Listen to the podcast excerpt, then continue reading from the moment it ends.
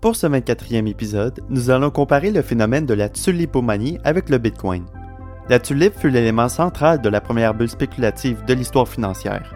Par contre, on pourrait voir une plus grande bulle spéculative avec le Bitcoin que l'on pourrait qualifier de tulipe moderne.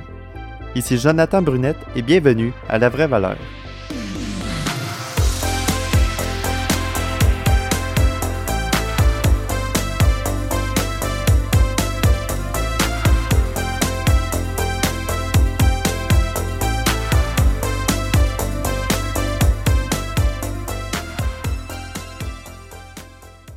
Le contenu de ce podcast reflète seulement mes opinions personnelles. Toutes les informations et commentaires que vous entendrez proviennent uniquement de mes propres recherches et réflexions. Notez que les émissions sont à titre informatif et ne constituent pas des conseils ou recommandations d'investissement. Bonjour et bienvenue à ce nouvel épisode de La Vraie Valeur, j'espère que vous allez bien. Alors aujourd'hui on va regarder la ressemblance entre le Bitcoin et la tulipomanie, euh, on va commencer par voir c'est quoi la tulipomanie. En fait, c'est un phénomène qui est survenu au début du 17e siècle dans les Pays-Bas, où que la tulipe est devenue un symbole de richesse, euh, notamment à cause des bourgeois qui faisaient planter des tulipes dans leur jardin. Euh, après ça, les tulipes commençaient à apparaître dans des peintures, dans des livres, ça prenait de l'ampleur.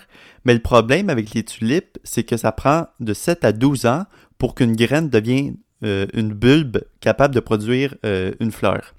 Donc, vu qu'il n'y en avait pas beaucoup, on peut s'imaginer que ça coûtait quand même cher, des tulipes.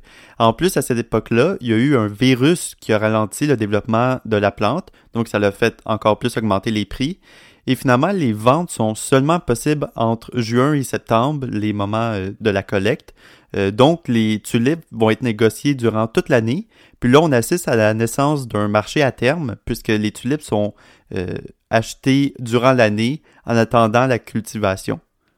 Puis, entre 1634 et 1637, euh, les spéculateurs sont rentrés dans, ce marché-là. Euh, ils voyaient un potentiel de faire du profit en achetant des tulipes et en les revendant plus cher. Et durant ces trois années-là, le prix des bulbes a monté de 5900% Donc, une tulipe pouvait avoir jusqu'à 10 propriétaires dans la même journée. Puis une variété spéciale, donc avec euh, une certaine couleur ou un motif très recherché dessus, atteignait les 6700 florins.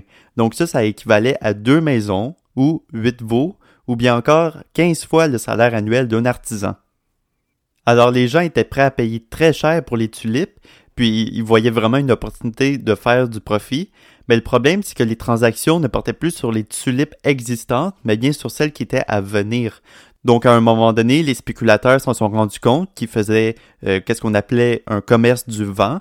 Donc, euh, le 6 février 1637, euh, les prix se sont effondrés brutalement. Donc, la tulipe ne valait plus rien du jour au lendemain. Alors, c'est à ce moment-là qu'on a assisté à la première bulle spéculative de l'histoire financière. Et c'est une histoire que je trouve assez spéciale parce que des tulipes aujourd'hui, ça vaut plus grand-chose. Mais il y a vraiment eu une bulle à l'apparition de, euh, des tulipes dans les Pays-Bas parce que c'était quelque chose de peu populaire, mais très recherché et les gens trouvaient ça beau, ils s'intéressaient à ça. Donc quand l'intérêt a pris, les prix des tulipes euh, ont augmenté, bien sûr, à cause de la loi de l'offre et la demande. Et quand les spéculateurs rentrent dans tout ça, ben euh, là, ça fait augmenter encore plus le prix. Et maintenant, on peut faire des liens avec le Bitcoin. Si vous allez dans la description et sur la page web du podcast, vous allez y trouver un graphique alors sur le graphique, vous allez voir euh, différentes euh, courbes qui démontrent les, différents, les différentes bulles spéculatives de l'histoire. On peut voir en vert la courbe pour la tulipomanie et en rouge la courbe pour le Bitcoin qui a largement dépassé la tulipomanie. Donc, le Bitcoin est officiellement devenu la plus grande bulle euh, spéculative de l'histoire. Et il y a Monsieur Constancio, désolé pour la prononciation, qui est le vice-président de la Banque centrale européenne, euh, qui a dit que le Bitcoin est une sorte de tulipe, donc il fait référence à la tulipomanie, et qu'il s'agit d'un instrument de spéculation. Euh, j'ai remarqué dans mes recherches, euh, par rapport au Bitcoin et sur la bulle spéculative, j'ai vu beaucoup de liens Internet qui essayent de prédire le prix du Bitcoin dans quelques années.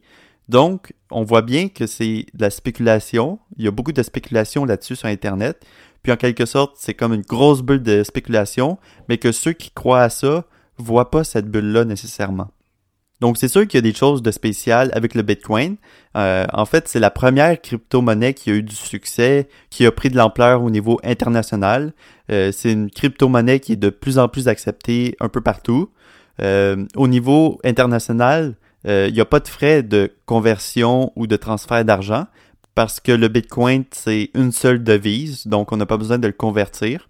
Aussi, ça peut être une monnaie qui est attirante aux yeux de ceux qui font pas confiance au système et aux banques. Euh, et ça peut être plus dur de retracer quelqu'un qui possède de la crypto-monnaie.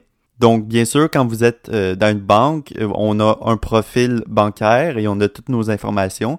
Mais avec la crypto-monnaie, quand vous effectuez une transaction, c'est beaucoup plus confidentiel. Par contre, il y a des hackers sur Internet et puisque la crypto-monnaie, c'est simplement des algorithmes, il y en a qui sont capables de hacker votre crypto-monnaie et si votre profil se retrouve sur euh, le dark web, donc c'est comme l'endroit dangereux euh, du web, euh, là, ça peut vous causer plusieurs problèmes. Alors, comme j'ai dit, ça reste des algorithmes, donc les hackers peuvent voler vos bitcoins.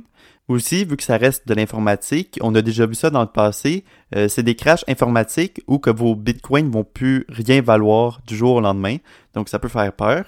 Aussi, bien sûr, il y a beaucoup de fraude. Euh, c'est une crypto-monnaie qui n'est pas régulée. Donc, si vous vous faites voler, euh, vous pouvez rien y faire. Et selon moi, la chose que je trouve le plus insensée par rapport au Bitcoin, c'est que le Bitcoin est basé sur rien. La crypto-monnaie, c'est juste des algorithmes. Euh, quand vous achetez une crypto-monnaie, vous achetez quoi en réalité? C'est dur à savoir parce que vous achetez juste des, des codes, tandis que quand vous achetez une vraie compagnie en bourse, ben vous savez que cette, compagnie-là, elle existe, il y a du monde qui l'utilise, elle est basée quelque part avec un, un, patron, euh, une équipe qui la gère, elle génère des revenus. Donc, c'est en quelque sorte beaucoup plus sécuritaire parce que vous pouvez suivre exactement qu'est-ce qui se passe avec cette compagnie-là. Et si elle va pas bien, vous pouvez immédiatement vendre vos positions. Tandis qu'avec le Bitcoin, vu que c'est juste de la spéculation, vous ne pourrez jamais déterminer comment le marché va se comporter dans quelques jours, quelques mois ou même quelques années. Donc, en quelque sorte, c'est quelque chose qui est seulement basé sur le hasard. Donc, vous l'aurez sûrement remarqué au travail des podcasts. Euh, en tant qu'investisseur valeur, je recherche quelque chose qui a de la valeur derrière le titre euh, et j'essaie de l'acheter à un prix inférieur pour avoir une marge euh, de sécurité. Par contre, le Bitcoin n'aurait pas vraiment de valeur intrinsèque il y a Warren Buffett qui a dit qu'on ne peut pas évaluer la valeur d'un Bitcoin parce que ce n'est pas un actif qui produit de la valeur. Il dit aussi qu'il est presque sûr que la crypto-monnaie va euh, mal se terminer. Donc en sachant tout ça, euh, moi je préfère bien plus acheter des actifs, même si c'est de l'or par exemple. Euh, d'ailleurs, vous pouvez écouter l'épisode 9 surnommé Warren Buffett est-il attiré par l'or qui décrit un peu comment un investisseur valeur euh, se positionne par rapport à l'or. Mais sinon, personnellement, je préfère beaucoup plus choisir, comme j'ai dit plus tôt, des entreprises qui génèrent de la valeur, qui ont un cash flow et qui produisent de la valeur parce que c'est ça qui va vous rapporter en bourse. C'est donc ça qui conclut l'épisode d'aujourd'hui. Faites bien attention aux bulles spéculatives et choisissez bien dans quoi vous investissez pour vous assurer de perdre le moins d'argent possible. Si vous avez des questions ou des commentaires, vous pouvez écrire à info Toutes les sources du podcast vont être dans la page web de l'émission. Le lien va être dans les commentaires. Il va aussi avoir le lien de la communauté euh, de la vraie valeur. C'est un groupe Facebook. Je vous invite fortement à rejoindre. Et sinon, je vous dis à la semaine prochaine pour un autre épisode de la vraie valeur.